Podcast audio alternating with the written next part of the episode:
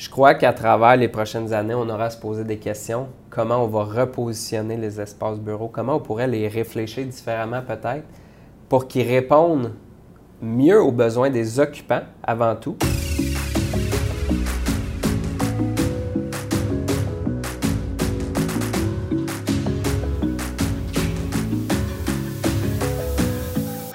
Bonjour tout le monde, donc euh, Brian Fadoul, courtier hypothécaire commercial chez PML. Aujourd'hui, j'ai euh, l'honneur de recevoir euh, mon invité Sébastien Gariepi, donc qui est un jeune entrepreneur dans le milieu immobilier. je trouvais ça intéressant de, recevoir Sébastien aujourd'hui parce que dans les dernières années, il a connu une super belle croissance au niveau de son parc immobilier. Et euh, merci euh, Sébastien de te joindre à moi aujourd'hui. Ben, merci Brian de l'invitation, très apprécié. Ça fait plaisir. aujourd'hui, on va avoir une discussion ouverte euh, un petit peu sur l'immobilier commercial, sur Sébastien, son parcours, en espérant qu'on puisse inspirer les investisseurs qui, nous écoutent aujourd'hui. Donc, Sébastien, on peut peut-être commencer par parler un petit peu de ton histoire avant de te lancer dans l'immobilier. on se connaît, ça fait une année ou, deux dans les événements immobiliers, tout ça. Donc, je trouve que ton parcours est quand même super intéressant. Fait que si tu peux euh, partager à l'auditoire un, peu ton parcours avant d'être euh, rendu où est-ce que tu es rendu aujourd'hui. Absolument, absolument, ça va me faire plaisir. Dans le fond, j'ai commencé dans l'immobilier, j'avais exactement 18 ans. En fait, euh, j'ai acheté un premier duplex avec un ami à l'âge de 18 ans. cet ami-là, en fait, avait déjà acquis avec un autre partenaire un duplex, puis ça m'a intrigué. Donc, je, me suis assis avec lui, on a discuté, on a on a appris à connaître l'immobilier ensemble, puis j'ai acheté un premier duplex, puis honnêtement, j'ai eu la piqûre. Euh, donc après ça, on a multiplié les acquisitions. Puis euh, à travers ça, on a également fondé une firme d'évaluation euh, qu'on a rapidement eu une croissance aussi. puis dans le fond, pendant qu'on travaillait dans la firme d'évaluation, on faisait également des, des acquisitions. On a, on a subdivisé des terrains, on a flippé des, propriétés, on a acheté des multilogements, on a fait un peu de toutes sortes euh, de projets. Et puis, c'est quand même assez récemment, il y a à peu près trois ans, que j'ai décidé de me concentrer à temps plein dans la réalisation de projets immobiliers. c'est quand même récent. Je crois qu'un des avantages que j'ai, c'est qu'en ayant euh, travaillé dans l'évaluation pendant plus d'une dizaine d'années, ben, j'ai pu toucher à vraiment beaucoup de dossiers de multilogement, de commercial, d'industriel, de terrain. Fait je crois que j'ai quand même un bagage de connaissances assez euh, multidisciplinaire. Puis, j'ai bâti aussi un réseau avec le temps. Fait pour moi, c'est quand même un, bon avantage pour maintenant faire, euh, faire davantage de projets. Oui, absolument. Le réseau de contact en immobilier, on le voit, super important. Avoir accès aux au deals, euh, financement, donc trouver des, locataires aussi commerciaux dans, le commercial. Donc, euh, vraiment, le réseau de contact est un avantage. Puis, c'est une bonne chose que tu as, passé quand même 10 ans dans l'évaluation. Tu es exposé à beaucoup de transactions, beaucoup de types, beaucoup de, joueurs de différentes tailles. Donc, tu as, définitivement un avantage de ce côté-là. Super beau parcours quand même. Euh, Merci. Tu as quel âge là, environ? 32 ans. 32 ans. Fait que 14 ans quand même que tu as commencé. Fait Exactement c'est sûr. Puis euh, j'aimerais parler un petit peu de, ta compagnie euh, Inspire Immobilier, puis aussi un petit peu si tu pouvais nous décrire euh, la philosophie d'investissement au niveau immobilier. Qu'est-ce que, qu'est-ce quoi vos critères, c'est quoi les secteurs, dans quelle classe d'actifs vous investissez principalement, puis le, type de projet que, vous entamez. Là? C'est une très bonne question. Je vais partager ma vision, mais bien évidemment, plusieurs entreprises, plusieurs individus pourraient avoir des, visions tout autant valables. Euh, de notre côté, notre mission, c'est simple, c'est de créer des espaces de vie inspirants. On veut que quand on termine un projet, les gens soient bien dans l'espace, puis que ce soit un, espace qui est agréable. Fait que ça, c'est la mission en arrière de chacun des projets. Euh, on fait euh, beaucoup de multilogements qu'on repositionne. Donc, souvent, c'est des immeubles qui sont, disons, délabrés ou qui ont besoin d'une optimisation. Donc, on les prend, on les, on les rénove, on les met à notre goût, puis, dans le fond, on les garde par la suite. Euh, fait qu'il y a un volet multirésidentiel qui se passe principalement, je vous dirais, à Montréal, dans les secteurs centraux, un peu à Québec aussi, euh, mais on se concentre euh, dans ces secteurs-là. la raison de ça est fort simple, c'est que je trouve que dans les secteurs primaires, c'est plus facile de créer de la valeur parce qu'on peut prendre un loyer plus bas et l'amener plus haut. tandis que c'est plus difficile dans les secteurs secondaires et tertiaires. fait que ça, c'est ma philosophie. Euh, donc ça, c'est pour le multirésidentiel. Après ça, on investit aussi dans le commercial et dans l'industriel. Et puis, à ce niveau-là, on est capable d'aller dans d'autres villes. Donc, généralement, on essaie de, rester dans les centres urbains. Donc, euh, une ville d'une certaine envergure qui a, un bon bassin commercial, industriel. Euh, mais toujours des propriétés qu'on peut améliorer avec le temps. Donc, est-ce qu'il y a de la vacance? Est-ce que l'immeuble a besoin de travaux? C'est toutes des choses qu'on peut travailler, amener notre belle vision dans l'immeuble pour qu'après ça, les occupants soient, soient heureux, soient contents puis euh, qui reste à long terme dans l'immeuble. Absolument. mettons au niveau, euh, au niveau euh, industriel, par exemple. Donc, je sais que vous regardez quand même des, certaines acquisitions en ce moment. lorsque vous achetez des propriétés, mettons qu'il y a de la vacance, c'est quoi votre stratégie pour trouver des locataires? C'est sûr que dans le commercial, c'est un peu plus difficile que d'afficher une annonce sur, sur Kijiji pour un appartement. Donc, pas mal le, gros de le nerf de la guerre est pas mal dans le trouver les, bons locataires puis signer des beaux à long terme euh, avantageux pour, euh, réussir dans le commercial. un petit peu parler un peu qu'est-ce vos stratégies, comment vous faites pour euh, vous orienter là-dedans. Bien évidemment, il y a plusieurs façons de faire. ce que je tiens à préciser, c'est que je crois qu'on fait preuve d'un bon dynamisme puis, puis beaucoup de créativité, ce qui aide énormément. L'immobilier commercial industriel, à la base, ou je dirais plutôt historiquement, c'était assez traditionnel. Donc, les méthodes de faire étaient un peu, euh, un peu simples. Nous, on a poussé ça un petit peu plus loin. On fait du cold call auprès des entreprises.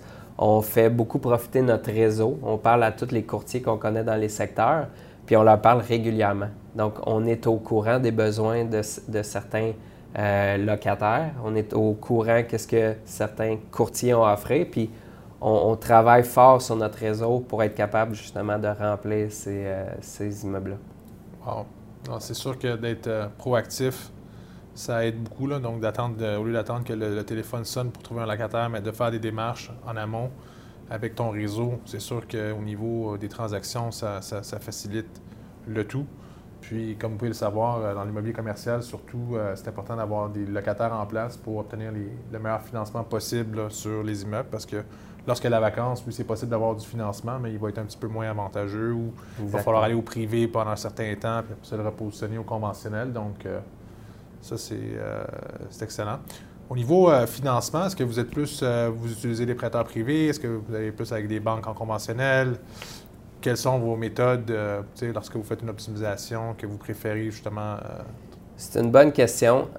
chaque projet est unique, puis honnêtement, toutes les façons sont bonnes. Moi, ce que je pense, c'est que, comme je vous disais, chaque projet est unique, chaque solution de financement est unique reliée à ce projet-là. Fait il y a des projets où on utilise des prêteurs privés, puis c'est la meilleure solution.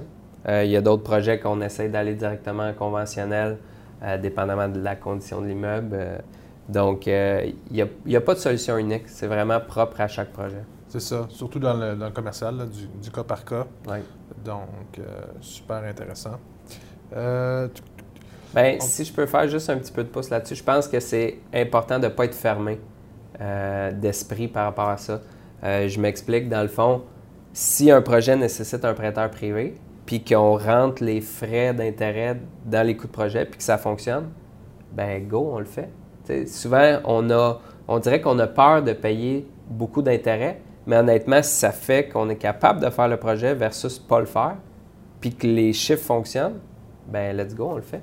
Puis c'est un bon point que tu amènes parce que aussi, non seulement lorsqu'on utilise un prêteur privé, on ne donne pas une certaine partie d'équité de l'immeuble qui, si on crée beaucoup de valeur en optimisation, peut représenter euh, beaucoup, beaucoup de fois la valeur des intérêts payés. Donc ça aussi, les gens, faut pas... Euh, on cherche des partenaires financiers, mais des fois, lorsqu'on a une bonne stratégie pour le bon immeuble à court terme d'utiliser un prêteur privé là, pour 12 euh, à 18 mois, repositionner l'immeuble puis ensuite refinancer là, au, euh, conventionnel, c'est sûr que vous ne donnez pas d'équité à, d'autres partenaires. Donc déjà là, il y a beaucoup, beaucoup de valeur d'enrichissement qui peut être créé de ce côté-là.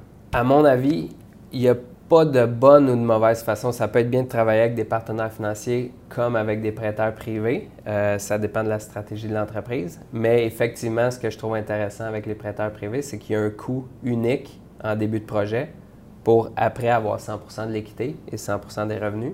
Donc, ça peut effectivement, comme tu dis, être plus avantageux financièrement sur le long terme de travailler avec un privé qu'un partenaire financier.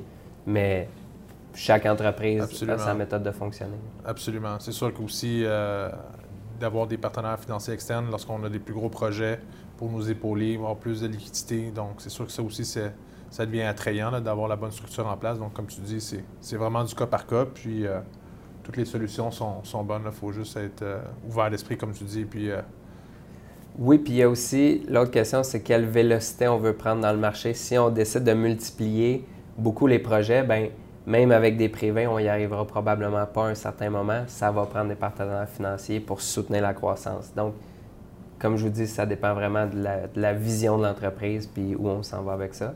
Absolument. Euh, toutes les options peuvent être bonnes. Absolument. Je vais faire un, petit parallèle. On va parler un, peu euh, de l'immobilier commercial en lien avec euh, le COVID. Oui, c'est sûr que le COVID a frappé quand même assez fort certains secteurs là, dans, le commercial, bureau. Euh, moins l'industriel. Donc, euh, je voulais voir de, votre côté, de votre entreprise, comment vous vous êtes adapté à la nouvelle euh, réalité du côté commercial au bureau face au COVID, donc les, fermetures de commerce, les entreprises qui. C'est un peu plus difficile dans certains cas. Donc, il y a certains commerces qui ont bénéficié, il y en a d'autres qui ont, de l'autre côté, ça a été désavantagé. Donc, c'est vraiment un, cycle de l'économie en, en, transformation. Donc, avec Inspire, je voulais voir comment vous vous êtes euh, réagi à la crise, puis comment vous êtes positionné pour euh, tirer avantage du futur de, tout ça? D'entrée de jeu, j'aimerais spécifier, on, est chanceux. On, était bien positionné dans le marché. On avait des actifs euh, qui ont été vraiment très peu touchés par la COVID. Donc, ça, j'en suis bien content. mais c'est certain que, en tant que propriétaire de, de plusieurs immeubles, notre premier devoir, c'était de s'informer. Comprendre un peu qu'est-ce que c'est que cette bébête-là quels sont les impacts. Donc, on a lu énormément d'articles sur l'immobilier commercial. On a parlé à d'autres propriétaires fonciers pour comprendre comment eux, ça les affectait, puis quelles mesures ils mettent en place. Donc, la première étape, ça a vraiment été de bien s'informer.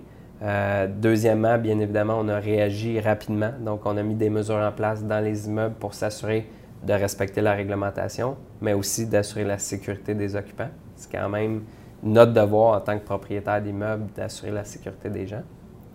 Et après, on a été en phase d'écoute euh, auprès des occupants, des locataires qui sont en fait nos clients. Absolument. On a pris le temps de les écouter, comprendre leur réalité.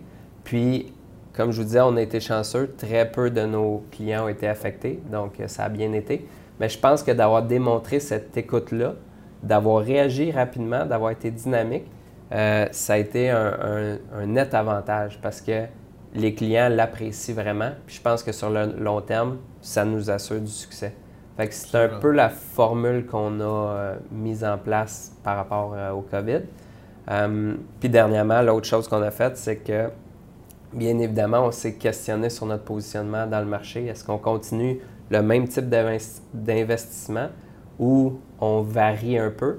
et puis, ben, bien évidemment, on, on, a repositionné un petit peu notre vision pour être centré sur peut-être des actifs qui sont plus porteurs à long terme. Euh, donc, c'est pour les nommer multirésidentiels, industriels et bureaux dans certains cas, parce que le multirésidentiel, c'est simple à mon avis. On comble un besoin de base qui est de se loger. L'industriel, ben on le sait avec les, nouvelles technologies, euh, l'importation, exportation, le commerce en ligne, il y a vraiment une forte demande en ce moment pour l'industriel. Ça, à mon avis, ça va bien. Mais le bureau, c'est une composante importante de plusieurs entreprises. C'est de créer un lieu de travail pour les gens qui travaillent dans cette entreprise-là. Je crois qu'à travers les prochaines années, on aura à se poser des questions. Comment on va repositionner les espaces bureaux? Comment on pourrait les réfléchir différemment peut-être pour qu'ils répondent mieux aux besoins des occupants avant tout, pas pas les besoins des entreprises, les besoins des occupants, les gens qui viennent travailler dans les espaces à tous les jours. Comment on peut les repenser, les améliorer, tout en respectant les consignes de sécurité par rapport à des pandémies, par exemple? Donc, ça, c'est une réflexion qu'on amorce en ce moment qui, est loin d'être terminée, bien évidemment. On, va voir comment les choses évoluent. Mais je pense qu'il y a définitivement un avenir dans le bureau, mais peut-être différemment. Je comprends. Côté bureau, on voit que le centre-ville, mettons le centre-ville de Montréal, c'est assez, assez vide. donc, euh, tu te promènes, il n'y a, pas beaucoup d'activités. Il y a beaucoup de commerces qui dépendent justement de tous les travailleurs qui se rendent à chaque matin, qui se rendaient à chaque matin au bureau. Donc, êtes-vous plus euh, en faveur de tout ce qui est euh, en banlieue de bureaux? Je sais qu'il y a beaucoup de gens, l'exode va aller banlieue en ce moment, d'aller plus à l'extérieur du centre-ville, mettons. C'est une, un actif que tu crois un peu dans le bureau pour les prochaines années? Je ne suis pas encore 100% fixé sur cette question-là parce que je crois que la force économique d'un noyau au centre-ville est importante. Après ça, comment les entreprises puis les, occupants, les occupants désolé, vont réagir au final, parce que là, on est au début de cette pandémie-là. Il y a des entreprises qui disent qu'ils vont réintégrer, disons, en janvier 2021. On verra rendu là. Entre-temps, je pense qu'il est un peu tôt. Je pense qu'il y aura vraisemblablement un effet de, d'étalement urbain même dans le bureau. Je ne suis pas encore, comme je vous disais, 100% euh, fixé sur cette idée-là, mais c'est certain qu'aujourd'hui, je ne suis pas certain que j'achèterais un immeuble à bureau au centre-ville de Montréal. Peut-être que j'attendrai un petit peu de voir comment ça se passe. Euh, oui, peut-être que je regarde plus, mettons, en ce moment en banlieue ou à Montréal, euh, plus non-core. Puis on va voir, mais euh, effectivement, c'est une grande question que je pense beaucoup de gens se posent en ce moment. C'est ça. Puis tout le monde se demande, euh, c'est sûr que le, centre-ville, bon, mettons, tu regardes à New York dans le temps de, l'attentat qui est arrivé euh, en septembre. Je pense que pendant un an, là, parce que vraiment le, centre-ville de New York, les bureaux tout ça, c'était pas mal vide, c'était pas mal de la panique, mais après ça, 12 mois plus tard, ils sont revenus vraiment à une effervescence. Donc, on est, comme tu dis encore au début, peut-être, moi je crois beaucoup au centre-ville c'est sûr qu'on traverse tout le temps des cycles en, immobilier, dans l'économie, donc euh, c'est peut-être une période qui est un peu plus difficile, mais c'est juste le temps qui va, qui va nous le dire. Puis moi, personnellement, je crois que les gens ont besoin d'être ensemble, de collaborer dans un espace de bureau, donc euh, d'avoir des échanges euh, humains. Je pense que c'est, ça fait, pour la culture aussi de l'entreprise, la motivation des employés, tout ça, je, que je crois toujours au bureau, mais c'est sûr qu'il y, a des périodes qui vont avoir d'ajustement les tours à bureau, comme tu dis, les espaces vont peut-être changer, être euh, repensés pour respecter justement toutes ces euh, nouvelles consignes et toute cette nouvelle réalité. Donc, je pense qu'il y, a un avenir dans le bureau. Si tu permets, j'aimerais faire du pouce sur ce que tu dis parce que je trouve ça drôlement intéressant. Premièrement, la nuance, à mon avis, avec le 11 septembre, c'est que cet événement-là, le 11 septembre, est arrivé à New York, tandis que là, la pandémie est mondiale. Donc, l'ensemble de la planète a été mis sur pause pendant quelques semaines, voire quelques mois. Et je crois sincèrement qu'il y a des gens que ça a changé profondément comment ils, voient la vie à l'intérieur. Mais je suis d'accord avec toi que les gens ont la mémoire courte et que je ne serais pas surpris que d'ici un an ou deux, 75 à 80% de l'activité économique reprenne, disons, de la même façon par rapport au tour à bureau. J'ai pas de boule de cristal, donc je me prononce pas, mais j'ai hâte de voir. Euh, mais c'est ça, la nuance est quand même forte entre le 11 septembre et une pandémie mondiale, à mon avis. C'est sûr, c'est sûr. Euh, de l'autre côté, dans le commercial maintenant, on sait que c'est la classe d'actifs qui a été le, la plus touchée. Euh, bon, c'est des, euh, surtout, euh, les gros carrefours et tout ça, Carrefour Laval, les, centres d'achat qui sont fermés, là, que vraiment les, mesures de distanciation sociale doivent être appliquées, le port du masque. C'est beaucoup, beaucoup plus difficile que d'avoir, mettons, un strip mall qui, est à, l'extérieur. Donc, pignon sur rue, les commerces sont à l'extérieur, donc c'est un peu plus facile à gérer. Mais tout de même, dans les deux cas, il y a eu un impact assez fort. Est-ce que tu aurais une approche d'investissement en ce moment dans, le retail qui est un peu plus euh, à l'opposé du, courant? Donc, euh, vu que ça peut aller mal, peut-être qu'il va y avoir des opportunités, des aubaines, repenser, redévelopper ces, euh, ces espaces-là. Est-ce que c'est quelque chose que, s'il y avait une opportunité dans le marché bientôt à un prix attrayant que vous considéreriez là, pour achat? En fait, oui. J'ai pas, à l'heure actuelle, pris énormément de temps pour réfléchir à ce créneau de marché-là. Mais sincèrement, je crois qu'il y aura des opportunités de redéveloppement, repenser un peu ces espaces-là pour créer quelque chose d'un peu plus adapté à cette nouvelle réalité post-pandémie. Euh, mais définitivement, s'il y a une opportunité intéressante qui, qui m'arrive sur la table, je vais me pencher là-dessus, je vais y réfléchir, puis je vais essayer de voir comment on peut apporter de la valeur à cet actif-là qui, jadis, était intéressant. Qu'est-ce qu'on peut faire pour lui redonner une seconde vie? Définitivement, je regarderai, euh, je, regarderai les, options. Intéressant. Puis pour finir, je sais que l'industriel, c'est quelque chose que vous allez concentrer pour les prochaines années. On voit vraiment que c'est un segment qui, est en forte demande. Pas beaucoup d'inventaire sur le marché. Les taux de vacances sont vraiment des, planchers historiques. Les, loyers sont constamment à la hausse. Beaucoup de demandes pour de l'espace avec le commerce électronique, tout ça. Donc, euh, quelle est votre stratégie par rapport aux espaces industriels pour vous différencier un petit peu de la compétition? Ou qu'est-ce que vous visez? Euh, quel type d'actifs vous visez? Est-ce que c'est plus du multilocataire ou avoir un seul locataire? ou euh, dans quel type d'entreprise? C'est-tu des, centres de distribution? Qu'est-ce que vous voulez élaborer un peu plus votre portefeuille dans ce segment-là? Bien évidemment, on vise une croissance dans le volet industriel, mais j'aime pas particulièrement me mettre des objectifs précis ou des types précis d'usage. Je dirais que ça dépend toujours des opportunités qui viennent à nous. Euh, c'est certain que j'accorde quand même une importance à la qualité des locataires parce que quand j'achète un immeuble à un certain euh, TGA, c'est un reflet de la garantie des loyers futurs que je vais euh, recevoir. Ouais. Si plus le cap rate ou le TGA est bas, plus ça veut dire que les garanties futures, les, excusez, les revenus futurs sont garantis. Donc, tout ça va ensemble. Si on essaye de me vendre un immeuble industriel à 5,5 de cap, puis c'est tout des mom and pop shops que leur avenir est incertain, j'achète pas ça parce que il n'y a pas de garantie. Le cap rate plus qui est bas, ben ça va avec la garantie. Donc, ce que je veux dire, c'est que toutes les opportunités peuvent être bonnes, mais au bon prix, dans le bon secteur.